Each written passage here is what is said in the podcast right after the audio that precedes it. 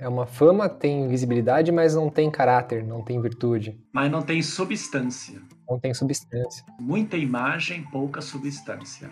Imagem é fácil criar, substância dá trabalho. São anos de trabalho interior, né? Você sabe muito bem disso, para você começar a sentir que você tem substância, que você tem algo a ensinar para o outro, que não você não é só uma imagem, que você não é apenas uma máscara tentando dar ao outro aquilo que agrada, né? Aquilo que é aceito.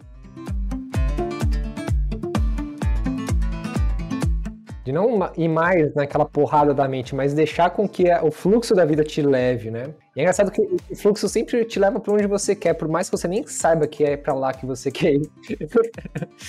Não, e às vezes ele te leva para um lugar que você não gostaria de ir. Mas quando você chega lá, fala assim: puxa, é aqui que eu deveria estar. É verdade. não é? Quantas vezes eu, eu fui parar em lugares que eu falei, meu Deus, como é que eu fui parar nesse lugar? E depois, na medida que eu ia me inteirando e entrando mais naquele tema, mais naquele assunto, eu falei assim, nossa, é a próxima fase da minha vida e eu nem tinha percebido. Seguimos evoluindo.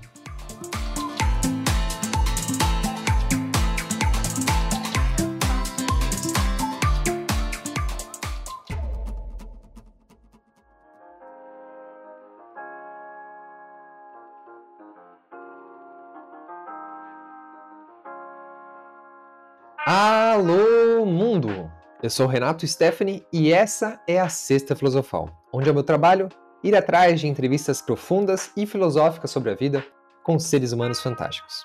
Através desse mergulho no universo de cada convidado, o meu objetivo é que você abra os olhos para a mágica que já está fluindo pela sua vida e, com isso, respirar e criar coerência entre a sua mente e o seu coração.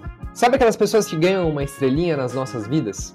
aquelas que são especiais para nós por estarem presentes em momentos importantes? Bom, o meu convidado de hoje é uma dessas pessoas. Senhoras e senhores, queridos e queridas, eu quero apresentar a vocês Roberto Zimmer, CEO e consultor da liderança integral e especialista em programas de desenvolvimento de liderança e gestão da cultura organizacional. Entre os seus clientes já passaram Magazine Luiza, Natura, Deutsche Bank, Grupo Fleury e Johnson Johnson. Com mais de 40 anos de experiência e um profundo conhecimento sobre o ser humano, o Roberto dedica sua vida a formar líderes e possui maestria em lidar tanto com grupos quanto com indivíduos. E ao escutar a nossa entrevista, eu convido você a mergulhar nos seguintes tópicos. Né? O primeiro deles é o que é ser um líder. Quais são os maiores desafios que as pessoas passam hoje no ambiente de trabalho? Você vai entender porque a maioria das pessoas, quando pede demissão, está se desligando da relação dos seus chefes e não da empresa em si. E finalmente, você vai aprender como navegar melhor pela sua intuição, além das ondas do mundo. Essa entrevista é obrigatória para você que deseja ser o melhor líder. O melhor líder de si mesmo, o melhor líder para a sua família, o melhor líder no seu trabalho e com todos aqueles que você ama. O Roberto tem um espaço cativo aqui no, no meu coração e é uma dessas pessoas que eu tenho mais carinho nesse planeta. E eu espero que você também possa, com essa entrevista, sentir, conectar e lapidar a si mesmo com a sabedoria desse grande ser humano. Preparado para o mergulho de hoje? E agora, sem mais delongas, vamos viajar! Vamos filosofar sobre a essência da liderança. E antes de você mergulhar no episódio de hoje, eu convido você a conhecer o melhor guia do mundo. Ghee é um alimento milenar conhecido por nutrir tranquilidade, harmonia e clareza no ser humano. É considerado pela Ayurveda, a medicina milenar indiana da longa vida, como a melhor gordura que você pode ingerir no seu organismo. Nós somos os produtores do melhor ghee artesanal que você pode encontrar. Junto aos nossos gnomos, cozinhamos ghee como um estilo de vida, como um ato de devoção ao amor que sabemos que existe dentro de nós. Para nós, é uma grande alegria servir a você e ao seu estilo de vida com um alimento tão poderoso e especial. Nós seguimos as tradições milenares da Ayurveda para levar à sua mesa um alimento único, como você. O melhor do mundo é feito com manteiga orgânica de vacas de pasto livre, cozido lentamente sob a energia da lua cheia e sempre ao som do Mahamitriunjaya, o mantra da vitória sobre a morte, para enriquecer as suas propriedades. Sem falar que nós usamos zero, é isso que você está ouvindo, zero plástico em toda a nossa produção, inclusive na hora que você for receber o seu pacote. Portanto, meu querido e minha querida, eu convido você a experimentar o melhor ghee do mundo e observar uma revolução no seu estilo de vida. Eu sou suspeito aqui para falar, mas tudo fica uma delícia com gui, especialmente nessa temporada aqui de outono, onde nós estamos experienciando uma estação mais fria, mais seca. Você já imaginou como ficaria uma sopa de abóbora com gui, por exemplo? Arroz com gui, um brownie quentinho com gui no final da tarde, ovos mexidos com gui, café bulletproof com gui, um pãozinho quentinho com gui. Bom, o céu é o limite. Portanto, meu querido e minha querida, acesse o site O Melhor Gui do Mundo e utilize o cupom Sexta Filosofal para garantir o seu desconto especial e comprar o seu pote de ouro líquido do mês diretamente do arco-íris dos gnomos. E se você quiser aprofundar a relação conosco, também no nosso site você pode chamar os nossos gnomos pelo WhatsApp e fazer uma assinatura para garantir um desconto ainda mais especial. Portanto, acesse o site O Melhor Gui do Mundo e utilize o cupom Sexta Filosofal. E agora, meus queridos, sem mais delongas, vamos viajar! You, the people, have the power. The power to create machines. The power to create happiness. You, the people, have the power to make this life free and beautiful. To make this life a wonderful adventure. Don't give yourselves to these unnatural men. Machine men with machine minds and machine hearts. You are not machines. You are not cattle. You are men. We think too much and feel too little. More than machinery, we need humanity. More than cleverness, we need kindness and gentleness. Without these qualities, life will be violent and all will be lost.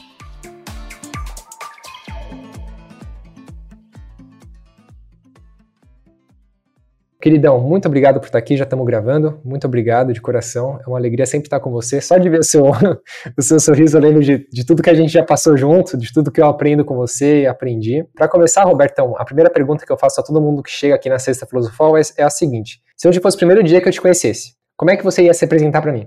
Eu vou dizer para você, a minha missão de vida, a minha vocação, minha paixão é desenvolver pessoas e atualmente desenvolver líderes, porque isso está muito junto, né? Desenvolver líderes é desenvolver a pessoa do líder. Então, essa é a minha paixão, é o que eu gosto de fazer. E tem a ver com a minha história pessoal e profissional, que você conhece um pouco, né, Renato? Incrível, Robertão. Adorei o jeito de você se apresentar. Se a gente esmiuçar e aprofundar no que, é a palavra líder, né? Que a gente pode ter várias interpretações do que, é um líder. O que, que é um líder para você quando você fala desenvolver líderes? Olha, liderança hoje em dia, eu acho que pode ser, pode ser traduzida numa palavra: a capacidade de inspirar as pessoas. Então, para você ser líder, você precisa inspirar. Agora, para inspirar pessoas, times e organizações, você precisa desenvolver determinadas qualidades, né, ou competências. E tem um autor que eu gosto muito, ele chama Tim Clark. Ele diz que o líder precisa ter caráter e competência. E dentro de caráter e competência, existe uma série de, de valores que você precisa desenvolver para se tornar esse líder que inspira as pessoas. Então, só para te dar uma ideia, dentro da área de caráter, você tem o valor integridade, responsabilidade ou accountability, né, que é a nossa melhor tradução para accountability, é, aprendizagem contínua, e agora esqueci um quarto valor que faz parte desse programa, mas basicamente é isso: caráter e competência. Se você desenvolver caráter e competência, você inspira as pessoas. Se você inspira as pessoas, você é um líder. Independente de você ter um papel ou uma posição de liderança numa empresa, ou no governo, ou numa ONG, ou numa escola. Então, o, o bacana dessa definição é que não está ligado necessariamente com uma posição, de ter uma alta posição dentro de uma organização. Se você inspira pessoas, você é um líder. Você inspira pessoas, Renato? Eu gosto de imaginar que pelo menos meu cachorro eu inspiro. não, e, e, e os teus grupos que te seguem? Você sente que inspira as pessoas? Então você, você é um líder, você está exercendo a sua liderança, você está inspirando. Poxa, que gostoso ouvir isso. E, e, o que, que é o caráter, Roberto? O que, que é, quando, a gente, quando a gente fala desenvolver o caráter, é, uma, é, é algo que vem da onde? O que, que é o caráter? Se a gente esmiuçar também essa palavra caráter. Caráter a gente pode entender como o quão alinhado você é com os seus valores e seu propósito. Isso reflete o seu caráter. Então está muito ligado a questões até muito antigas, né, que os gregos já discutiam sobre quais as qualidades ou os princípios que norteiam uma pessoa e que geram influência, que geram com que uma pessoa seja considerada uma pessoa que a gente confia. Então tem a relação com confiança, tem relação com integridade, tem relação com honestidade, tem relação com ética. Caráter é isso. Se você de forma contínua, constante, com consistência, é capaz de sustentar esses valores centrais. Dizem que você é um ser humano pleno, completo, né? Porque a gente nasce ser humano, mas só no nível potencial, né? A gente tem uma vida inteira para transformar a nossa humanidade em algo que seja percebido pelas pessoas e que gere confiança, credibilidade, reputação, né? Então, caráter é você tem esse alinhamento interno com os seus valores, com os valores humanos, você se comporta de forma consistente com esses valores, gerando credibilidade e confiança. Basicamente, o caráter, na minha percepção, é isso. O quanto você consegue né, expressar os seus valores, que a gente chama de alinhamento entre pensamento, palavra e ação. Então, quando a gente fala que uma pessoa tem caráter, a gente está dizendo essa pessoa, o que, ela, o que ela pensa é o que ela fala e o que ela fala é o que ela faz. Muito interessante. E você, como trabalha com pessoas também, sabe como é difícil chegar né, nesse alinhamento no nível mais alto. Claro, todo mundo tem um pouco de alinhamento, mas para você ser um líder que as pessoas queiram seguir, você precisa ter esse caráter muito forte, muito alinhado. Por exemplo, se você tem uma posição dentro de uma empresa e você fala uma coisa e daqui a pouco as pessoas estão vendo que você está fazendo uma coisa diferente, a sua credibilidade, o seu caráter já é percebido de outra forma, entendeu? E a gente está sendo testado o tempo todo. Eu brinco com, principalmente, pessoas que têm cargo de CEO, né, de empresa, diretores. Todo mundo está olhando para você o tempo todo. Quanto mais você sobe na, dentro de hierarquia, dentro de uma empresa, ou uma instituição pública, ou uma escola, uma universidade, mais as pessoas olham para você. Por duas razões. Primeiro, você tem credibilidade, eu posso confiar em você? Segundo, você pode ser um exemplo para mim? Aí entra a questão da inspiração e da integridade. Então tá todo mundo sempre olhando para o líder, primeiro para saber se ele é, se eu devo segui-lo, se eu, se eu posso confiar no líder. Segundo é se ele pode ser um bom exemplo para mim. Se eu vejo que você é uma pessoa que constantemente, né, vive os valores que você fala, que você está alinhado com esses valores, então eu falo, puxa, posso usar o Renato como referência porque as pessoas precisam de referência até um estágio de consciência, não é verdade? As pessoas precisam de referência, principalmente os mais jovens. Quem está entrando no mercado de trabalho, está entrando no seu primeiro emprego, a sua primeira posição numa empresa, vai olhar para o líder. E é decepcionante muitas vezes esse jovem olhar e falar assim: nossa, eu não quero seguir esse líder. Esse líder não é uma referência para mim. É triste isso, né? Porque o jovem, precisando dessa referência, ele não encontra. E é tão bonito quando ele olha para o líder e fala assim: Nossa, eu quero, eu quero ser esse cara. Não igual, mas usar o modelo e falar assim: Eu também quero ser um líder íntegro, um líder que tem caráter, um líder que inspira. Se inspirar a tal ponto de querer cultivar aquilo que a gente enxerga no outro, né? o espelho que a gente vê no outro. Perfeito, perfeito. Vamos pensar em termos de educação. Se você teve excelentes professores, não só tecnicamente, mas como pessoas, você desde a tua infância você tem uma referência. Olha, o meu professor, o que ele fala, ele faz, ele é confiável, ele é transparente, ele comunica bem, ele me respeita, ele me ouve. Essas características que a gente gostaria que todo educador, todo líder tivesse. Se a criança tem isso, ela introjeta essas qualidades. O que significa? Ela torna essas qualidades ela mesma, né? ela traz para dentro de si e começa a desenvolver essas qualidades. Se ela não tem uma boa referência, se ela não tem uma boa liderança, um bom educador, onde ela vai buscar essas qualidades e características?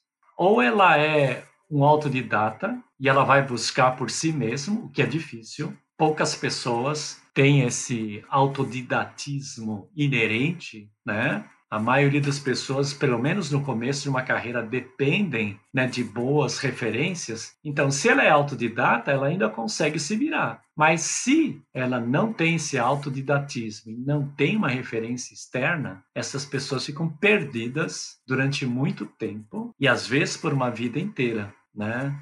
e começa, infelizmente, a seguir modelos né, de referência de papel, de liderança, que não tem caráter, né, que não geram confiança, que não inspiram. E, infelizmente, no mundo atual, a gente está tendo que lidar com essa situação de muitas pessoas perdidas, sem referência, e até buscando referência em pessoas que não têm nenhuma referência para dar, né? Que é muito triste. E busca-se numa, numa fama que às vezes é uma fama que é só pela fama, né? É uma fama, tem visibilidade, mas não tem caráter, não tem virtude. Mas não tem substância. Não tem substância. Muita imagem, pouca substância. Imagem é fácil criar, substância dá trabalho. São anos de trabalho interior, né? Você sabe muito bem disso, para você começar a sentir que você tem substância, que você tem algo a ensinar para o outro, que não você não é só uma imagem, que você não é apenas uma máscara tentando dar ao outro aquilo que agrada, né? Aquilo que é aceito.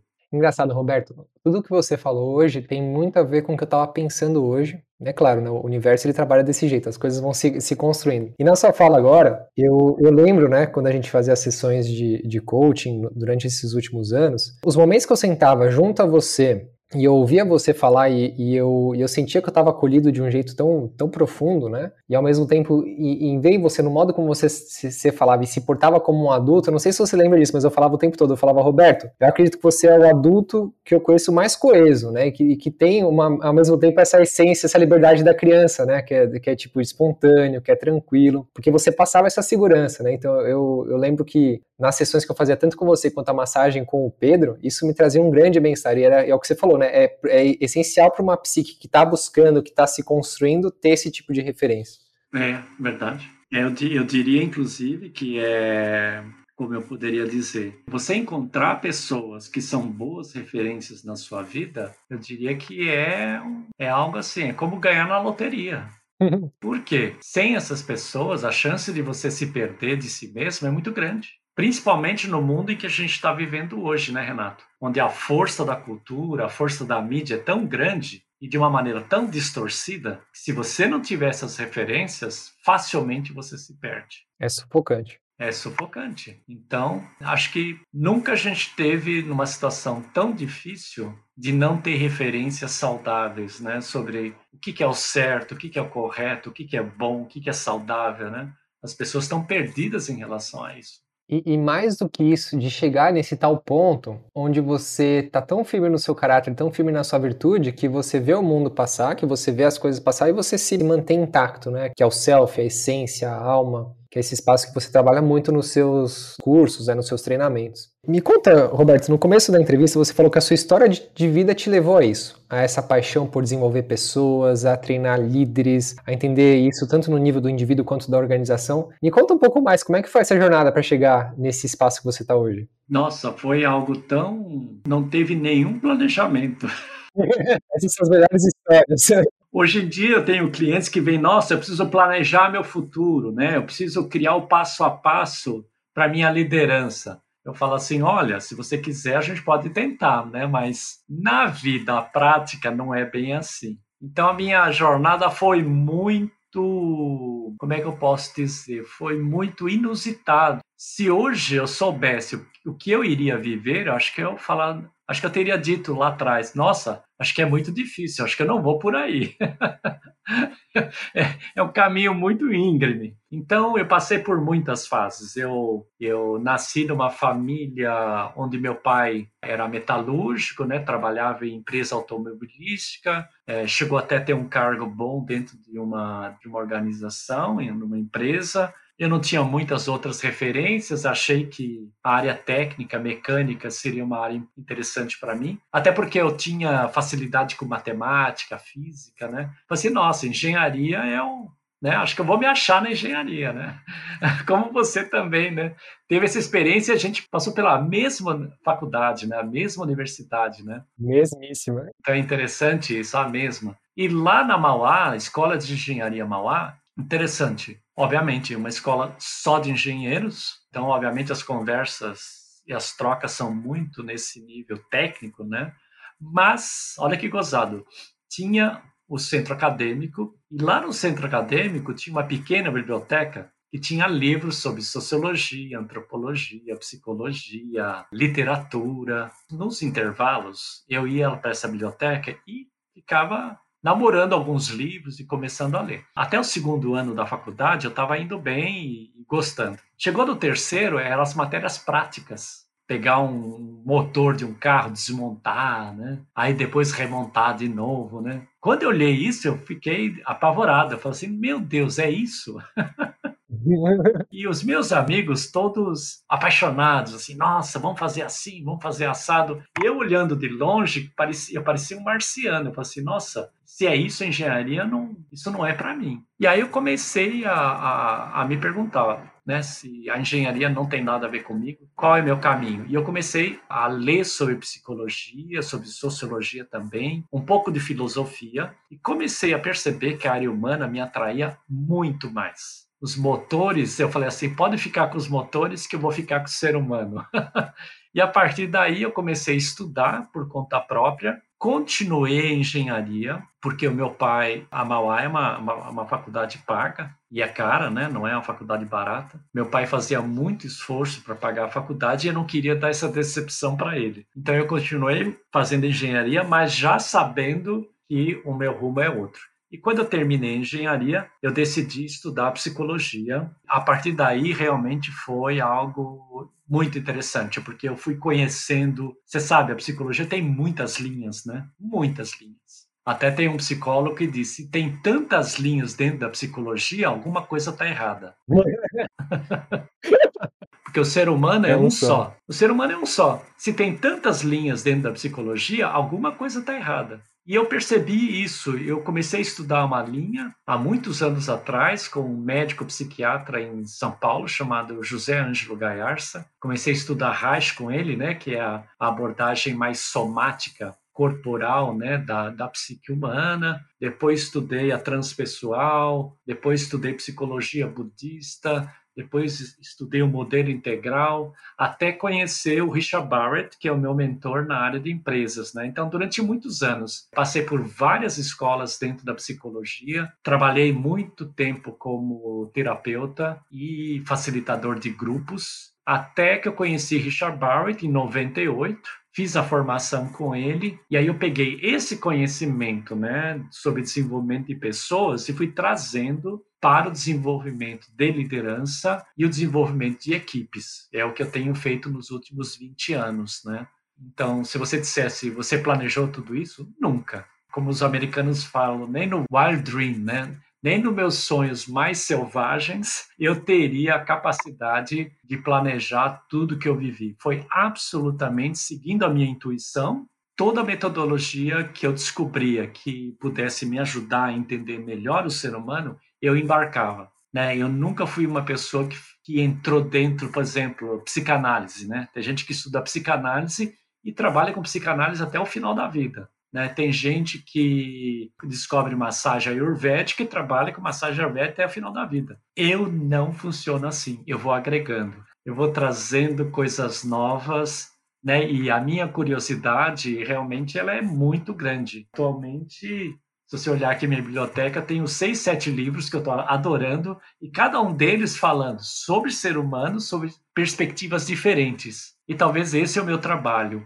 é alinhar as diferentes perspectivas que existem sobre desenvolvimento humano e desenvolvimento de liderança. Incrível, Robertão. E é muito gostoso chegar, acho que nesse ponto profissional, né, como ser humano, porque eu acredito que somos só um, então, o pessoal caminha junto com o espiritual, né? O espiritual caminha junto com o emocional, o emocional caminha junto com o profissional, caminha junto com os nossos relacionamentos. Então, é muito bonito ver, ver a sua história de vida e levando para esse espaço onde você está tão resoluto da sua jornada, da sua paixão, que os, os conhecimentos se agregam, né? Não te, não te desviam. E eu diria que mais que eles batem na minha porta.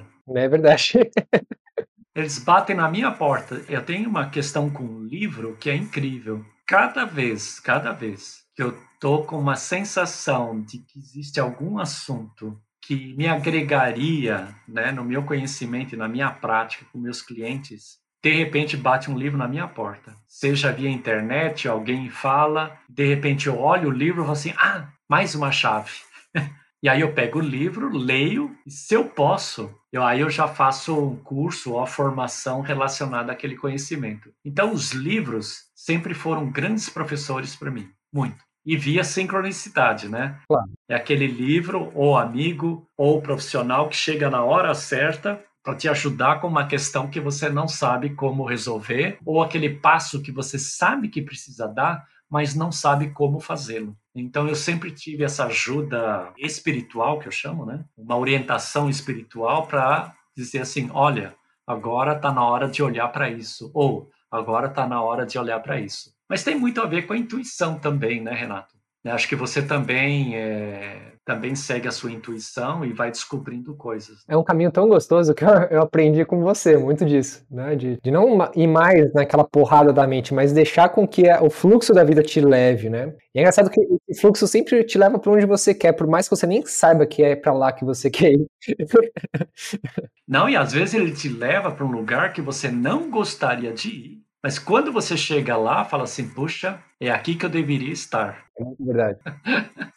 Não é? Muito verdade. Quantas vezes eu, eu fui parar em lugares que eu falei, meu Deus, como é que eu fui parar nesse lugar? E depois, na medida que eu ia me inteirando e entrando mais naquele tema, mais naquele assunto, eu falei assim, nossa, é a próxima fase da minha vida e eu nem tinha percebido. Seguimos evoluindo. E Roberto, você falou sobre a leitura. Como que você incorpora a leitura no seu dia a dia? Quanto tempo você lê por dia? Mais ou menos, assim, não sei se tem uma rotina, se, se é um hábito, porque eu, eu, entendo que hoje em dia no mundo muito superficial, né, em que, por exemplo, em um minuto você consegue ver 15 stories de Instagram de 10 pessoas diferentes, né, aquilo traz uma poluição mental muito grande, que são diferentes narrativas querendo chamar atenção em 15 segundos, uma coisa muito superficial eu vejo que muitas pessoas hoje têm dificuldade em criar o hábito da leitura. Como é que é isso para você e, e, aonde que esses livros se encaixam durante o seu dia? Isso é uma coisa que me interessa muito.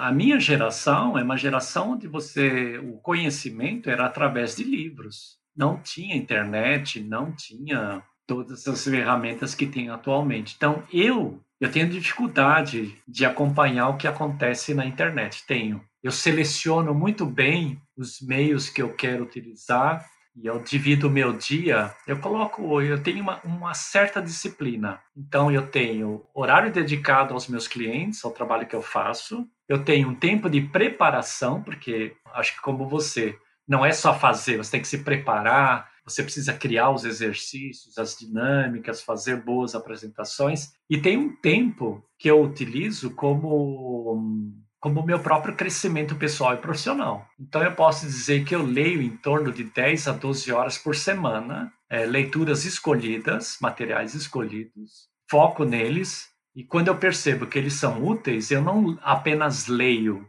eu faço pequenos resumos, ou separo as partes mais importantes, transformo numa apresentação para um cliente, assim por diante. Então não é só leitura, é um estudo mesmo, né? É você ir mais fundo naquela leitura. Mas como você falou, como tem muito material atualmente, por um lado é maravilhoso. Renato, na época em que eu estava buscando esses conhecimentos, eu não sabia onde estavam, a única chance que você tinha era ir numa biblioteca mesmo. Porque dentro de casa, obviamente, eu não, meus pais né, tinham um nível educacional baixo, a gente só tinha a, algumas duas enciclopédias mas enciclopédia para criança, adolescente não é muito atrativo, então eu ia numa biblioteca na cidade onde eu morei e nessa biblioteca eu começava a buscar materiais que respondessem as minhas questões, né? E no próprio centro acadêmico lá da Escola de Engenharia Mauá, eu comecei a entender, puxa, tem psicologia, tem filosofia, tem história, tem língua, tem tanta coisa,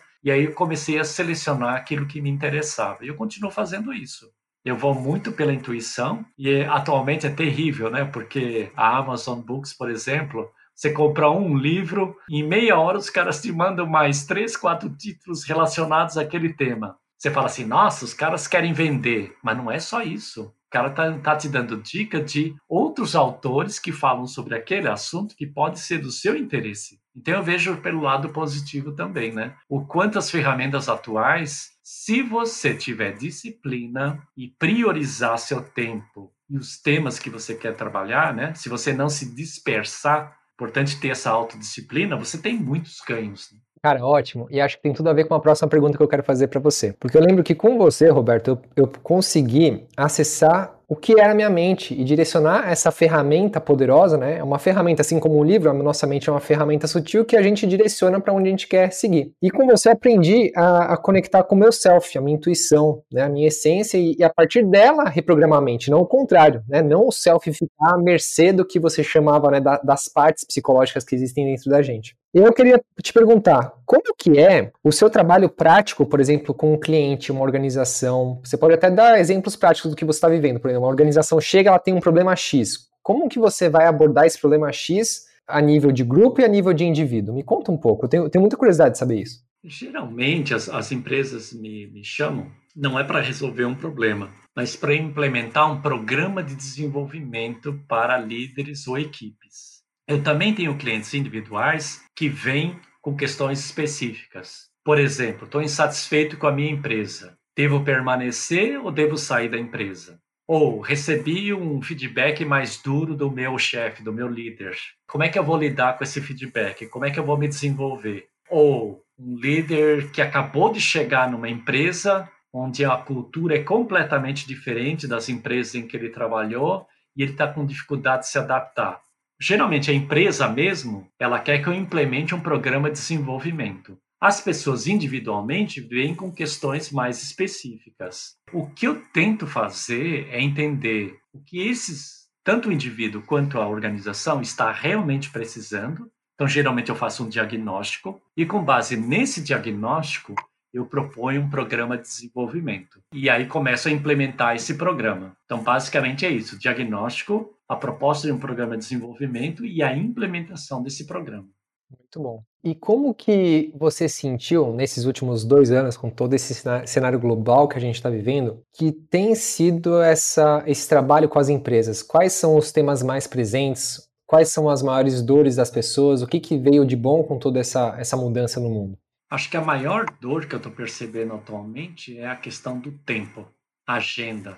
A maioria da, da, das pessoas né, que trabalham numa empresa, principalmente líderes, estão com uma agenda absolutamente enlouquecida. Por quê? Porque é tanta responsabilidade, são tantas demandas além da, da, da, relação familiar, né? Se você tem, se você é casado e tem filhos, e você tem que colocar tudo isso dentro daquela agenda que não muda, certo? São cinco dias por semana, né? Das nove, atualmente as pessoas estão trabalhando no mínimo das nove às sete da noite. Né? Eu tenho clientes meus que tem semana que trabalham das oito às onze da noite todos os dias. Nossa. O que é uma insanidade. Para conseguir colocar todas as responsabilidades, né, todos os desafios dentro daquela carga. Então, a primeira questão é como priorizar, como priorizar atividades, como aprender a dizer não para demandas que não são tão urgentes, para reuniões que, em que a pessoa não é essencial para aquela reunião, ou uma reunião de última hora que não está bem organizada. Então, ajudar a pessoa a ter clareza de prioridade, aprender a dizer não e ser capaz de ter uma agenda saudável que equilibre, inclusive, trabalho e vida pessoal. Né? Porque você também tem uma vida pessoal, tem uma terceira agenda aí que a maioria dos, dos líderes nem, nem sabe que tem, que é com ele mesmo. Então o cara olha para o trabalho, olha um pouquinho para a família e nada para ele mesmo. Então, o meu desafio é ajudar a dizer, é falar assim, não, trabalho ok, mas vamos diminuir, vamos trabalhar a agenda, família, filhos é muito importante, e você? O que você vai fazer para você durante a semana? Então, eu diria que o primeiro desafio atual, atual é agenda, é tempo. O segundo é como você gerencia o estresse. O estresse está muito alto. Como é que você lida? Então, toda sessão de coaching, por exemplo, eu começo com dois a três minutos de meditação, ou prática do silêncio, como eu chamo. Por quê? Porque aí eu já estou dando uma dica para ele. Olha aonde você pode se reabastecer. Você pode se reabastecer com você mesmo, dentro de você mesmo, ficando dois ou três minutos em silêncio. Né? Não buscando nada, não querendo resolver nada, ficando com você. E depois, aos poucos, entrando nos temas que as pessoas trazem. Que basicamente, relação com o chefe é, para quem trabalha numa empresa, se você não tiver uma boa relação com o seu chefe, com o seu superior, basicamente você está ferrado já. Porque você vai passar uma parte do seu dia tentando lidar com isso. E aí, ou fica na raiva, ou fica no agrado, fica aquela relação ou para lá ou para cá. raiva, irritação, tentar agradar e não saber o que fazer com aquela relação e ao mesmo tempo é a relação mais importante que você tem dentro de uma empresa. Né? Tem uma pesquisa mostrando que as pessoas, em grande parte, saem de uma organização não pela organização, mas pela relação com o chefe. Caramba, isso é muito verdade. A maioria das pessoas não se desliga da empresa, se desliga da relação com o seu superior hierárquico direto. Então essa relação, ela define um pouco ou bastante a sua própria qualidade de vida. Se a relação é ruim, então o teu trabalho é tenso e ainda à noite, quando você quer descansar, você não consegue, porque você continua pensando em todas as coisas ruins que aconteceram no seu dia com o seu chefe e como é que vai ser amanhã. Você já está lá planejando, diz assim, que, que eu vou dizer para esse cara, né? Como é que eu vou lidar com essa situação? Então, olha que desafio, né? E aí tem ainda a cultura da empresa, o quanto você se alinha com a cultura da empresa, se os seus valores estão alinhados com os valores da organização, como é que é a relação com os seus pares, o quanto você se sente parte dessa organização ou desse time, né? Quanto orgulho você tem da empresa em que você trabalha, ou de repente se olha e fala assim, nossa, eu estou aqui só pelo salário, que é terrível, né? Então essas questões nessa crise estão vindo todas para fora. Outro dia eu disse para o senhor de uma empresa, ele estava com um problema com duas pessoas, dois líderes dele. E duas pessoas que no programa de coaching que fizeram comigo, fizeram de forma bem superficial. E aí esses problemas vieram à tona agora e eu falei para ele, é, o que, que a gente não trabalha vai aparecer em algum momento. E ele falou assim, pura verdade, tudo isso que eles não trabalharam no processo de coaching, porque eles achavam que estavam resolvidos, estão aparecendo agora. Então, o lado bacana de uma crise, o lado ruim de uma crise é que é muito sofrido. O lado bacana de uma crise é ninguém passa despercebido. Tudo aquilo que você não trabalhou na sua vida, tudo aquilo que você colocou embaixo do tapete, num período de crise, vem para fora. E aí você tem a oportunidade de trabalhar com isso e crescer, ou comprar um tapete novo e colocar mais coisas embaixo dele. Daqui a pouco não é nem o tapete que tem que comprar, tem que comprar um, um elefante para deixar o tapete baixo, né? E a gente percebe isso, né? Tem pessoas que estão aproveitando muito bem essa crise e crescendo, se desenvolvendo. Tem pessoas que estão estagnadas, paralisadas, não sabem o que fazer. E tem gente regredindo, né? tem gente voltando a padrões de desenvolvimento muito antigos, muito pobres, muito disfuncionais. Mas sempre foi assim, né, Renato? Sempre foi assim. A gente fala assim: período de crise é que você conhece a pessoa, onde é que ela está, né? Nossa, que interessante isso. Como que é isso? Existe uma pessoa regredir de onde ela está? Sim. É que, sob o efeito do medo, da ameaça, a pessoa não consegue é, dar conta da realidade do jeito que ela estava lidando e ela vai buscar mecanismos mais antiquados, mais conservadores, para poder se proteger da ameaça que ela está sentindo ou sofrendo. Perceba quantas pessoas e grupos se tornaram mais conservadores nessa crise. Olha que interessante. Não tem? Uhum. Pessoas que você fala, nossa, nunca pensei que essa pessoa pudesse pensar XYZ sobre essa situação. De repente, você, até pela mídia, né? As pessoas começam a colocar tudo no Facebook, no, no Instagram, você fala, ah, agora eu entendi como é que ele pensa, entendeu? Por quê? Porque na crise as pessoas vão buscar o quê? Resposta no passado. Hum, do que já viveu, não do que pode ser vivido. E não estou falando só do que ela viveu, ela vai buscar resposta no passado do inconsciente coletivo. Entendi.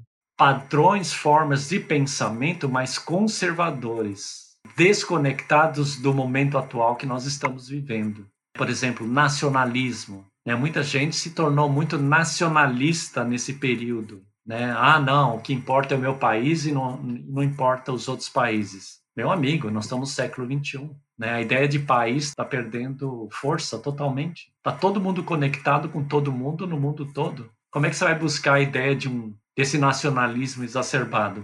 Mas é a forma como a pessoa consegue lidar com o sentimento de ameaça. Nossa, se eu deixar de ser brasileiro, eu não, sou, eu não sei quem eu sou mais. Entende? Então, ao invés dela ir para frente e encarar o desafio da complexidade, né, da ambiguidade, das novas informações, das novas relações, a pessoa quer voltar para um mundo que não existe mais. Interessante, Roberto. Eu estou no processo agora de escrever meu livro e todo dia é um encontro comigo mesmo, né, a página em branco, e com as minhas próprias resistências, para eu poder ir para frente. Eu, muito inspirado no que eu aprendi com você, eu, a cada fase da minha vida eu, eu, faço uma obra de arte, né, que representa o próximo passo de onde a minha psique quer chegar. E eu deixo, é uma árvore da vida que eu desenho que fica na minha frente do meu escritório de trabalho hoje. Durante esse processo de escrita é muito engraçado, porque eu vejo esses movimentos da psique que ela convida, né, a gente voltar para o passado quando ela se depara com uma resistência, é um medo. Isso. E aí é engraçado que essa arte tem me ajudado a poder seguir nessas horas. Eu olho para a arte, eu saúdo o medo, saúdo o, esse, esse, esse mundo novo que está se apresentando para mim, né, nessa transição de vida que eu estou passando, que o mundo inteiro está passando, você está passando, o mundo inteiro está passando. Né? Eu venho um sentimento gostoso de integração e aí eu sinto que eu posso ir para frente. Mas enquanto isso é muito engraçado. Se, se, a resistência vem, ela quer apagar o último parágrafo, ela quer reescrever todo um parágrafo que já está escrito bonitinho. É muito interessante isso.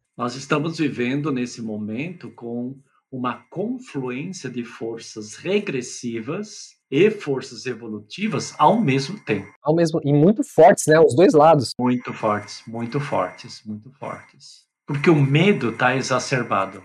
As pessoas têm medo sobre o futuro, têm medo relacionado a questões econômicas, têm medo relacionado a questões de saúde, tem medo em relação a como a sociedade vai se reestruturar e tem medo em relação ao significado, que é outra questão. Esse novo mundo que está surgindo, eu consigo me encontrar dentro dele ou eu vou me sentir completamente fora, perdido e alienado, percebe? Infelizmente, principalmente as pessoas de uma geração mais antiga, né, a partir dos 50 anos, elas estão se desconectando desse mundo que está chegando. Elas não estão dando conta de se adaptar a ele. E aí, onde é que elas vão buscar referência? No passado, naquilo que elas já viveram e nas estruturas mais arcaicas da sociedade. Incrível. E Alberto, como que eu consigo entender se, por exemplo, aí é uma pergunta até pessoal, uma autoterapia, se, se o movimento da minha mente ele está indo para o conservador, conservadorismo ou ele está indo para um princípio, por exemplo, né?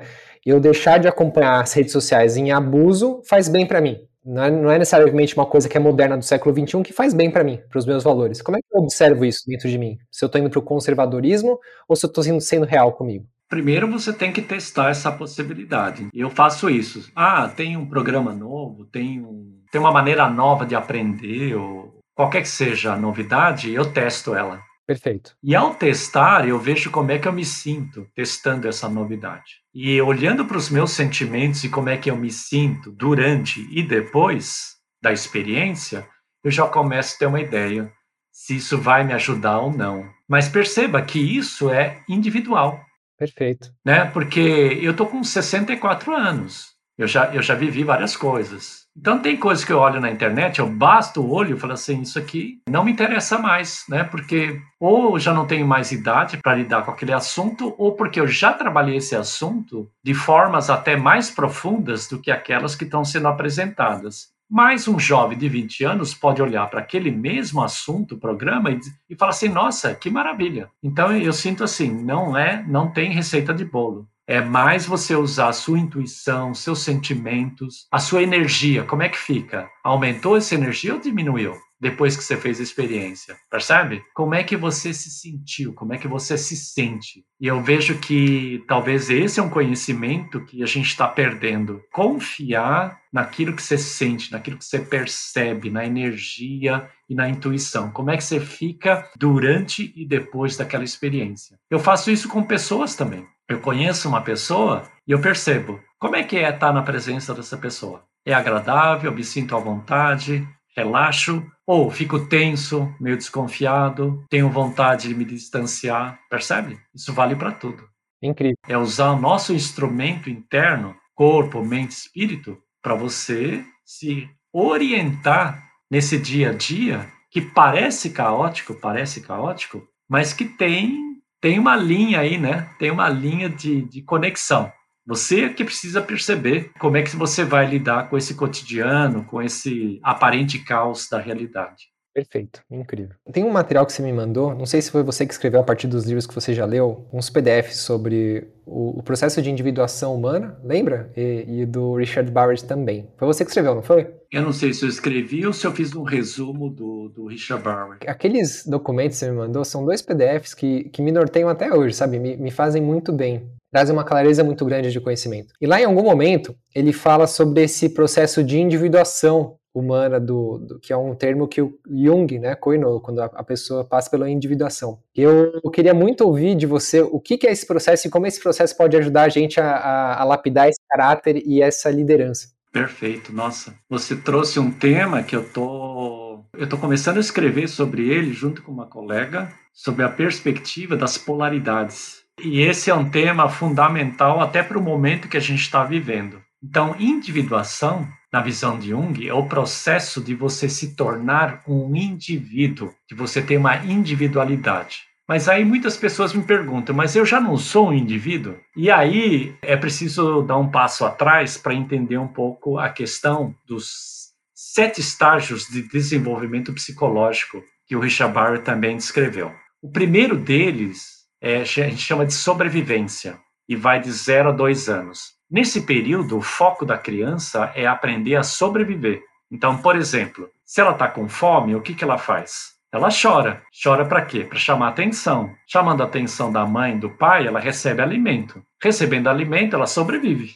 Ou se ela está com calor, com frio, ela chora. Aí o pai a mãe olham e falam: Ah, o bebê está desconfortável. Você ajeita o bebê, tira a roupa, põe roupa, e assim por diante. Então, a primeira fase é que instrumentos eu preciso desenvolver para sobreviver fisicamente, plano físico. Então a criança sabe intuitivamente que ela precisa sobreviver fisicamente para ela poder desenvolver as outras dimensões da personalidade, né? Isso é intuitivo, né? Você não ensina uma criança a chorar quando ela está desconfortável, já está dentro, né, do sistema dela esse mecanismo. O segundo estágio é consciência de relacionamento vai de 3 a 7, 8 anos, segundo o Richard Barrett. Nesse período, você aprende as regras da sua família e as regras sociais e na escola. E você descobre que essas regras ajudam você a ser aceito. Então, quando você segue as regras da sua família, seu pai e sua mãe dizem: ok, você é aceito, amado, valorizado. Quando você não segue as regras, eles te colocam de castigo, te criticam e assim por diante. E pode abrir um parênteses aqui também para a pessoa que quer transgredir as regras também para como uma, um rebelde, por exemplo, que é, sendo rebelde ela se aceita. Também não vale assim? Isso mais tarde, mais tarde. Nessa fase você ainda está descobrindo. Ah, quando eu apoio determinadas expectativas ou regras, eu sou aceito, valorizado e ganho presentinho, uma balinha, ah, o papai te ama. Quando você não, não segue as regras, você é punido, você é criticado, ou você não é visto. O seu pai e sua mãe não falam com você. Isso em inglês eles chamam a retirada do amor. Então, se eu sigo as regras, eu recebo amor ou valorização. Se eu não sigo as regras, o amor é retirado, a valorização é retirada. E a criança, ela é muito dependente dos pais e dói muito para ela ter esse amor retirado. Perceber que temporariamente o pai e a mãe estão muito chateados com a criança. Isso dói profundamente. Se ela for castigada, pior ainda. Na minha época, além de você ser criticado, apanhar, ainda você ficava um tempo sozinho no seu quarto ou no banheiro. Imagina. É terrível. É um processo de doutrinação. O que os adultos estão dizendo é: aqui é do meu jeito. Você não tem poder nenhum aqui. Isso tem uma influência tremenda sobre a formação da personalidade do indivíduo. Dos 8 aos 18 anos, tem a terceira fase que é diferenciação. Nesse período, pode perceber, o jovem ele quer se desconectar da identidade dos pais. Ele quer se ele quer criar, começar a criar a sua própria identidade. Só que ainda ela é grupal. Então ele se conecta com um grupo é o grupo da escola, é o grupo do time de futebol, está conectado com o ídolo da música. Eu quero ser igual a eles, grupo externo de jovens, que pode até, desde o nerd até o como é que é, os mais, os, os Black Power lá, o, o punk, o emo. Mas de qualquer forma, é a identificação com grupos que não têm relação com a minha família. Pode perceber isso. Lembra que até uma certa idade, você, teu pai te deixava de carro na frente na escola e você achava que tudo bem. Aí chega um momento você fala assim, pai, me deixa na esquina. você não quer mais que seu pai ou sua mãe te leve até na porta da escola. Você não quer mais mostrar para os seus amigos que você é dependente deles. Diferenciação é a terceira fase. Até os 18, 20 anos mais ou menos. A partir daí, potencialmente, começa o processo de individuação, que é o quarto estágio, transformação. Que você trabalha durante a individuação? Os medos que você carregou dos três primeiros estágios, as necessidades que não foram satisfeitas, então a carência que você ainda carrega dentro de você e todo o condicionamento familiar social que você recebeu. Então o processo de individuação é quase que eu chamo de peneira. Você vai peneirar o que é seu e o que é dos outros. Por isso que Jung dizia, o processo de individuação é para você se tornar um indivíduo que pensa por si mesmo, que já refletiu sobre as crenças coletivas que você recebeu e que já trabalhou, está trabalhando sobre seus medos principais, que é sobrevivência, não tenho o suficiente. No nível 2, relacionamento, não sou valorizado ou amado o suficiente. E no nível 3, diferenciação, eu não sou o suficiente. Então, é no processo de individuação que você tem a chance de ser você mesmo. Então, individuação e autenticidade estão completamente juntos. E aí vem a questão da liderança. Como é que você vai ser líder se você não consegue ser autêntico? Não é possível. Como é que você vai inspirar as pessoas se você está cheio de medos, de cheio de carências que você carrega do passado? Se a tua visão de mundo é totalmente contaminada pelas crenças familiares e sociais, não tem chance. E justamente isso acontece mais ou menos no que a gente chama da meia-idade, entre 28 a 40, 45 anos. E é por isso que a gente chama também da crise da meia-idade. O que é a crise da meia-idade?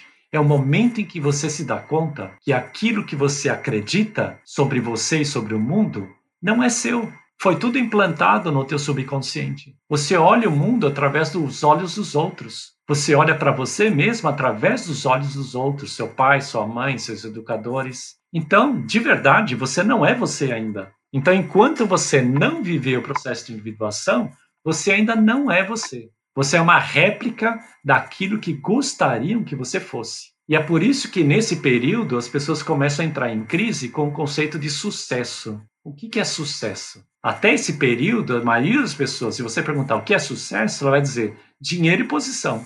Se eu estiver ganhando bem e tiver uma boa posição numa empresa, eu sou um sucesso. E a crise da meia-idade que mostra que você está bem enganado. né? Que sucesso, você começa a descobrir, sucesso é ser você mesmo. E o que, que é ser você mesmo? É você entender quem você é, quais são os seus valores, o que você veio fazer aqui, qual é a sua missão e seu propósito, e como é que você vai servir a sociedade em que você nasceu. Isso é sucesso. Se você sabe quem você é, qual é o seu propósito, sua missão, e como é que você serve as pessoas, como é que você está a serviço, você é um sucesso. Mas você só descobre isso vivendo o processo de individuação. E não é um processo fácil. Não é um processo fácil. A maioria das pessoas não escolhe viver o processo de individuação. Eu, por exemplo, não escolhi. Eu fui obrigado a encarar o processo de individuação porque eu percebi que se eu mantivesse as crenças da minha família e da sociedade em que eu nasci, eu nunca poderia ser eu mesmo. E aí começa o processo de desaprender. Em parte, individuação é um processo em que você desaprende e vai abrindo mão de referências, imagens, crenças e valores que não são seus. Eles foram implantados dentro de você. E você sabe que esse não é um processo fácil, né? Desapegar de referências que foram importantes para você durante 20, 30, 40 anos da sua vida não é algo tão simples. Dentro da, das grandes tradições, a gente pode dizer que o processo de individuação é uma experiência de morte e renascimento. Você morre para a pessoa que você achava que era e renasce como a pessoa que você é e pode ser. E aí se abre uma outra porta. Espera, agora eu é que estou começando a criar minha vida. Sou eu que estou começando a fazer escolhas. Não são mais as referências do passado que estão ditando como eu tenho que viver. Isso é basicamente, esse é o resumo da individuação, que é o quarto estágio.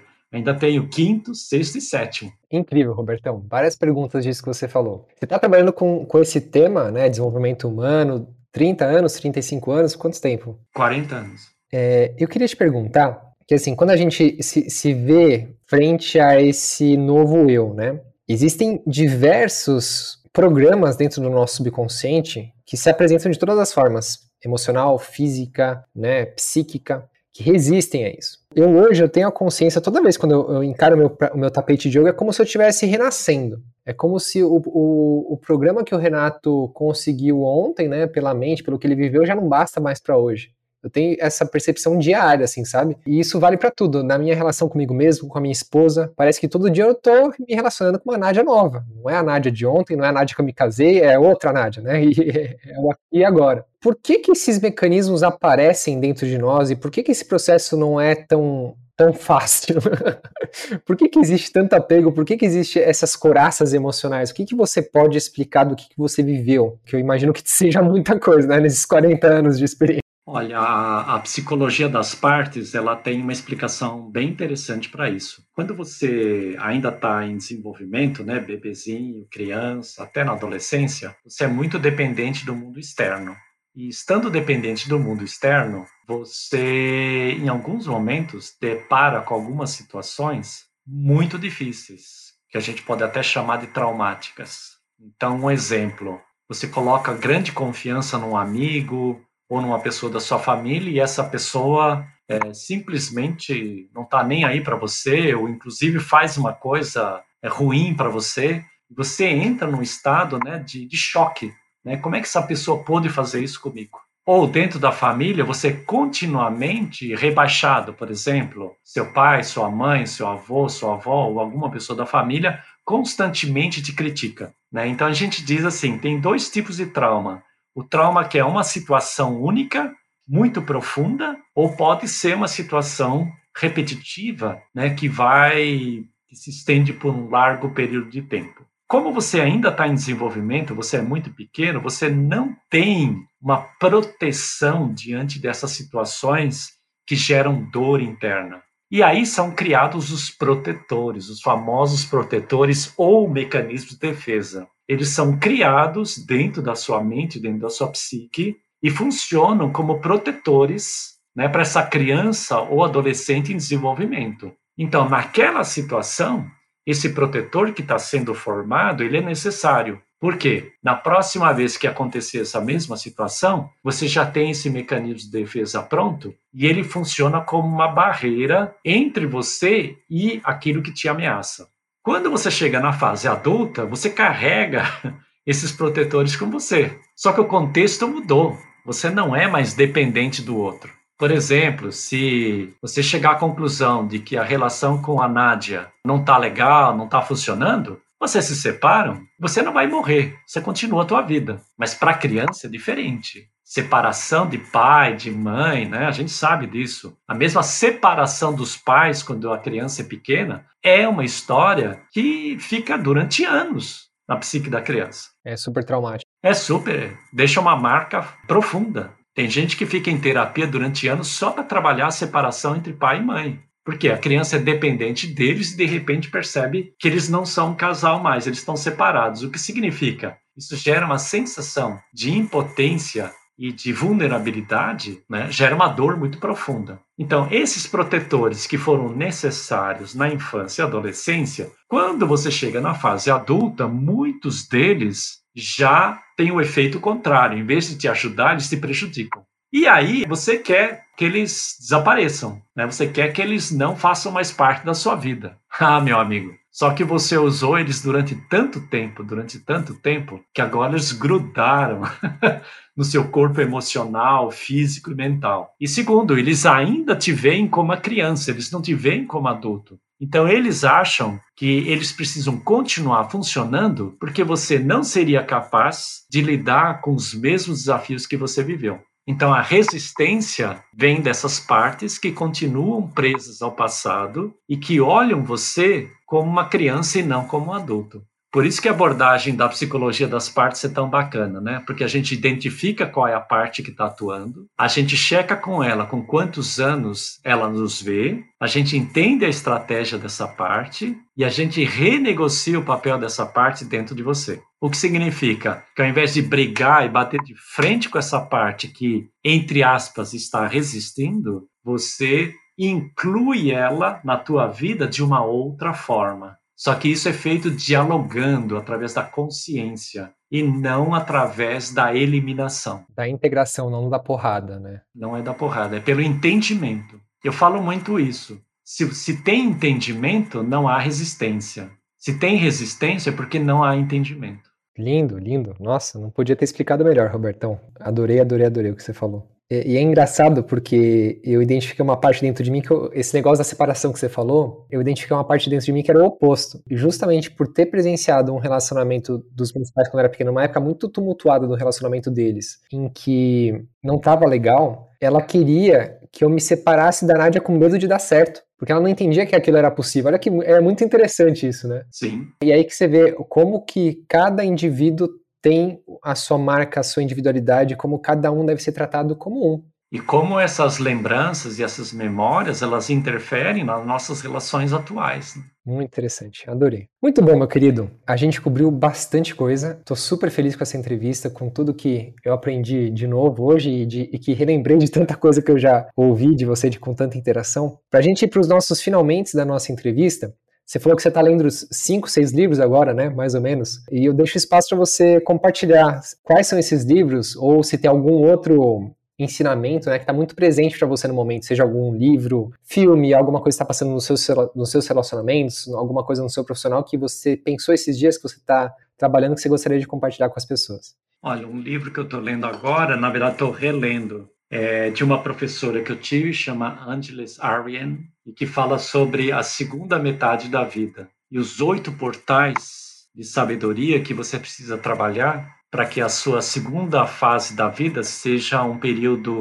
significado, né, de compreensão e até de serviço ao outro, ao invés de ser um período deprimente ou um, período de estagnação como é né, para muitas pessoas que vão entrando nessa idade. Eu adoro os ensinamentos dela ela é uma grande referência para mim. Acabei de ler também, eu estou trabalhando com esse autor que fala sobre os quatro estágios da segurança psicológica, o Timothy Clark, e estou aplicando o trabalho dele em algumas empresas já. Ele fala aqui dos quatro estágios da segurança psicológica: segurança de inclusão. Então, em qualquer organização, empresa, família, escola, a primeira necessidade é se sentir incluído, se sentir parte. O segundo é segurança de aprendizagem, né, que o ambiente da organização permita que as pessoas aprendam, façam perguntas, testem hipóteses, errem, não sejam punidas pelos erros. O terceiro é segurança de contribuição. Como é que você pode, usando o conhecimento que você adquiriu, contribuir para a evolução e o crescimento da organização? E o quarto é segurança de desafiar o status quo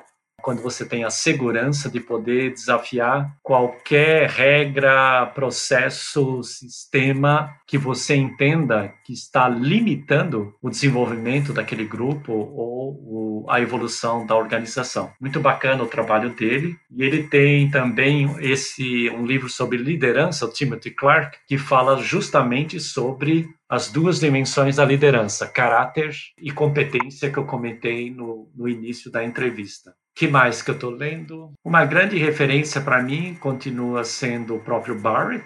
Sempre leio e releio o trabalho dele. Qual seria um bom livro para o pessoal começar a saber mais sobre o, tra o trabalho do Richard Barrett? Acho que para o teu público, Coaching Evolutivo, acho que é um bom livro de introdução, que fala sobre desenvolvimento humano, Coaching Evolutivo, Richard Barrett.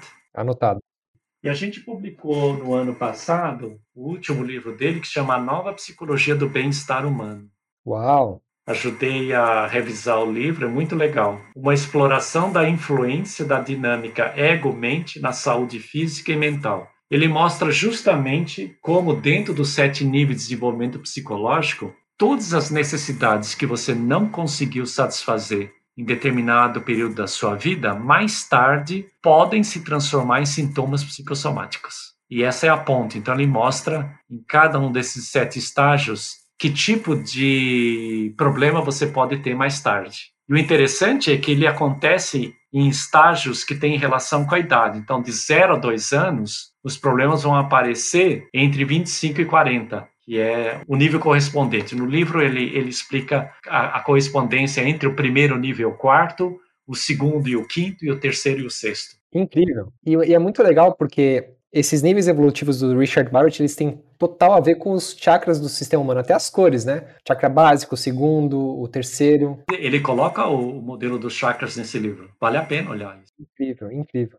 Vou dar uma olhada assim. Para quem tá ouvindo a gente, pessoal, todos os links, a gente tem permissão de colocar aqueles PDFs que você me mandou há muito tempo pro pessoal baixar? Aqueles que você falou dos sete níveis da evolução de consciência, aqueles.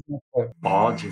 Vou botar então, pessoal. Pode colocar. Para quem está ouvindo, vai estar tá tudo no, no site do renato.blog, na entrevista com o Roberto, vou deixar tudo referenciado, já anotei tudo aqui bonitinho, vai estar tá tudo para vocês, todos os links, todos os livros. Muito bom, meu querido. Adorei o nosso papo, adorei o nosso encontro. É sempre uma grandíssima satisfação. E para finalizar, qual a mensagem que você deixa? Onde o pessoal pode entrar em contato com você, saber mais sobre o seu trabalho? Quem, quem tem uma empresa, quer sugerir, ou é, é dono de uma empresa, quer sugerir o treinamento para o seu chefe, como que a pessoa chega até você? As minhas referências e, e, e a minha abordagem está no meu site, é liderançaintegral.com. Lá eu tenho eu tenho, tenho toda a abordagem que eu utilizo, né, de desenvolvimento de liderança, mapeamento de cultura, né, e projeto de alinhamento de cultura. Tem vários vídeos sobre vários assuntos que eu comentei hoje.